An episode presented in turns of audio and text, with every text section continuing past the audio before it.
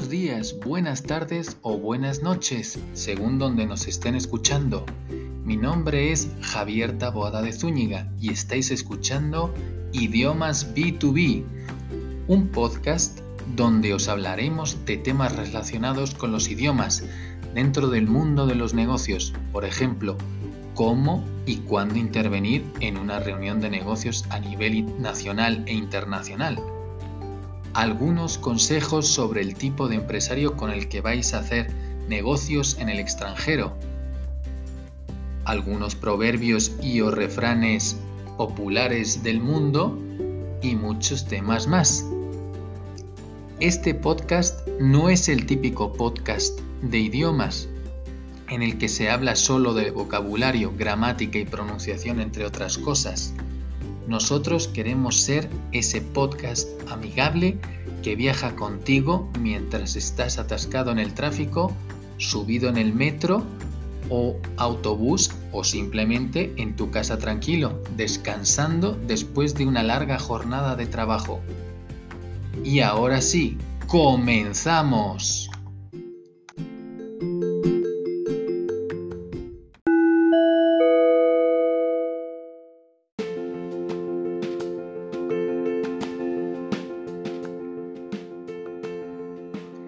En el podcast de hoy hablaremos de los estereotipos de los empresarios italianos, cuyos ejemplos pueden abrir un poco más el panorama de cómo hacer negocios con ellos. Y en la otra parte del programa os dejamos con algo de vocabulario y algunos ejemplos de negocios en chino, las los cuales, las cuales perdón, os pueden sacar de un pequeño apuro. Comencemos por los estereotipos de los empresarios italianos o cómo hacer negocios en Italia. En Italia, como, en la, como la mayoría de los países del sur de Europa, los negocios se basan en las relaciones y en el factor humano. Tengan paciencia, por favor. Rara vez se firma un contrato en la primera cita. Las reuniones son fundamentalmente tomas de contacto que permiten conocer a los interlocutores es indispensable la confianza mutua entre los futuros socios comerciales. El respeto y el aprecio mutuo precede a la presentación de propuestas. Por eso las negociaciones suelen ser largas, además de que la decisión final está centralizada y la jerarquía es bastante rígida. El ejemplo típico lo tenemos en las numerosas empresas familiares existen en, el dicho país, en este caso en Italia. Os aconsejamos enormemente a que establezcan buenas relaciones con sus interlocutores. Lo ideal sería que traten con ellos en un marco diferente al de las reuniones comunes, es decir, háblenles de su familia y de sus actividades de ocio.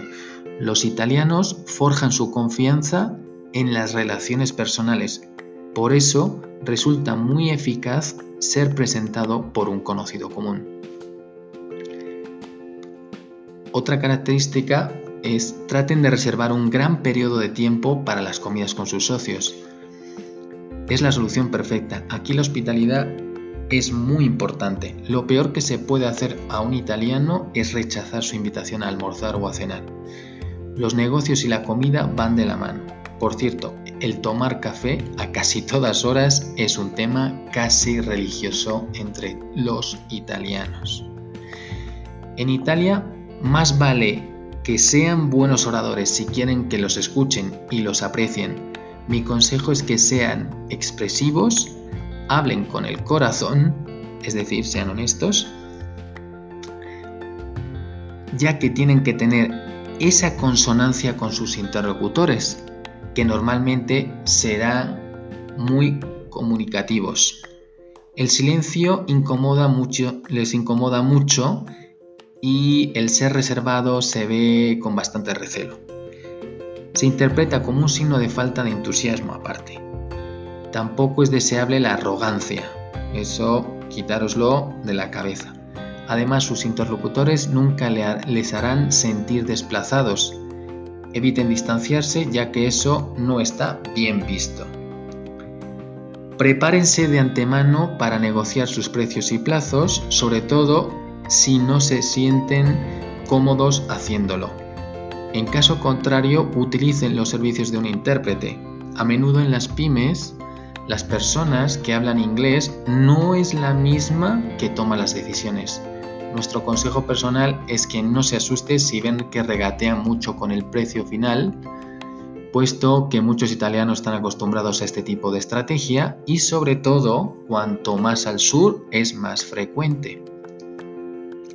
En cuanto a la etiqueta de vestimenta, les aconsejamos que vistan de color oscuro los trajes o un gris oscuro.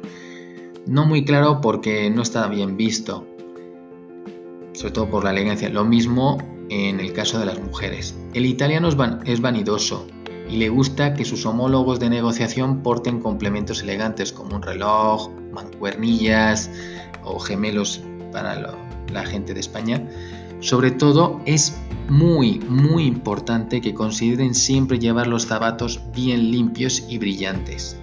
Aparte de todo esto, es también importante considerar que deberán no solo cuidar su etiqueta de vestimenta, o sea, su parte externa, sino que sus presentaciones de, de sus negocios deberán ir acorde al buen gusto en lo visual. Esto debe ser claro, claro, claro. Los italianos no son puntuales, aunque las reuniones empiecen con retraso, usted debe ser puntual. Si su futuro socio comercial llega tarde, no se enfade y póngase a trabajar. Si no tiene tiempo para acudir a su cita y piensa en delegarla en su subordinado, sepa que no es buena idea. A los italianos les encanta hacer negocios con las personas que toman las decisiones importantes en la empresa. Si les apasionan temas como la religión o el Vaticano o la mafia, procuren evitarlos, ya sea por ejemplo comentarios de películas o de series aunque en ocasiones sus socios comerciales puedan llegar a criticar la cultura de su país, absténganse de hacerlo también. Tampoco se toleran los comentarios negativos sobre un equipo de fútbol local. Y por último, evite a toda costa hacer bromas entre las regiones del norte, del centro y del sur del país.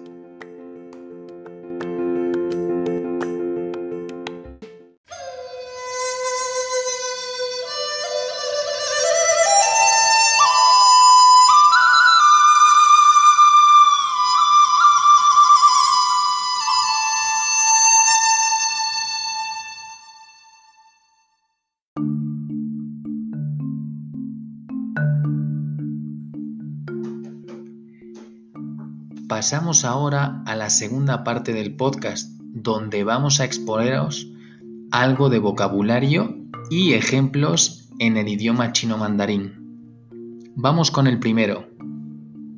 Shang que significa empezar a trabajar. Un ejemplo, Wo Mei Jiang Xiu Yang Shang que significa yo empiezo a trabajar todos los días a las 9 de la mañana. Vamos con el segundo. Yao Trabajar horas extra. Y un ejemplo con, este con esta palabra sería Gong Shi Man de Shi Hou Wo Bi Shu Ya Bang que significa durante la temporada, la temporada alta necesito trabajar horas extra. Vamos con otra palabra. Gongshang, que significa fábrica. Y un ejemplo, Women Hai You Yi Yai Gong Chang Zai Shen Shen, que significa este ejemplo, también tenemos varias fábricas en Shenzhen. Otro, Shu Shai viaje de negocios. Y el ejemplo, Niang Di de Shi Hou Wo Hui Dao Beijing Chu Chai, que significa al final del año realizaré un viaje de negocios a Beijing. Vamos con tres ejemplos más. El primero, bueno, tres palabras, perdón. El primero, empleados, que sería yuan gong. Y un ejemplo con esta palabra, women gong shi yu yu shi bai duo ge yuan gong. Nuestra empresa tiene más de 400 empleados. la otra palabra sería kehu, que es cliente. Un ejemplo, women da bu feng de ke hu do shi wai go ren que significa nuestros clientes son principalmente extranjeros. Y vamos con la última palabra, Mingpiang, que significa tarjeta de negocios o de visita. Un ejemplo, Women Jiao Huan Mingpiang Ba, que significa intercambiemos tarjetas de visita o de negocios.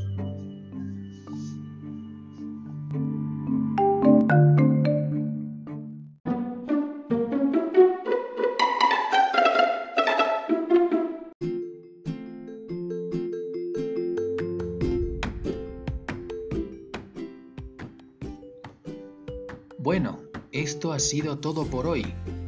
Esperamos que os haya gustado mucho el podcast de hoy y que nos sigáis escuchando en próximos episodios. La verdad es que estamos muy contentos por nuestro primer podcast, que ha tenido una muy buena aceptación y ojalá nos sigan escuchando mucha más gente. Por favor, apoyarnos compartiéndolo con vuestros amigos y compañeros de trabajo para que más gente lo pueda disfrutar. Os esperamos en el próximo podcast de idiomas B2B. ¡Chao!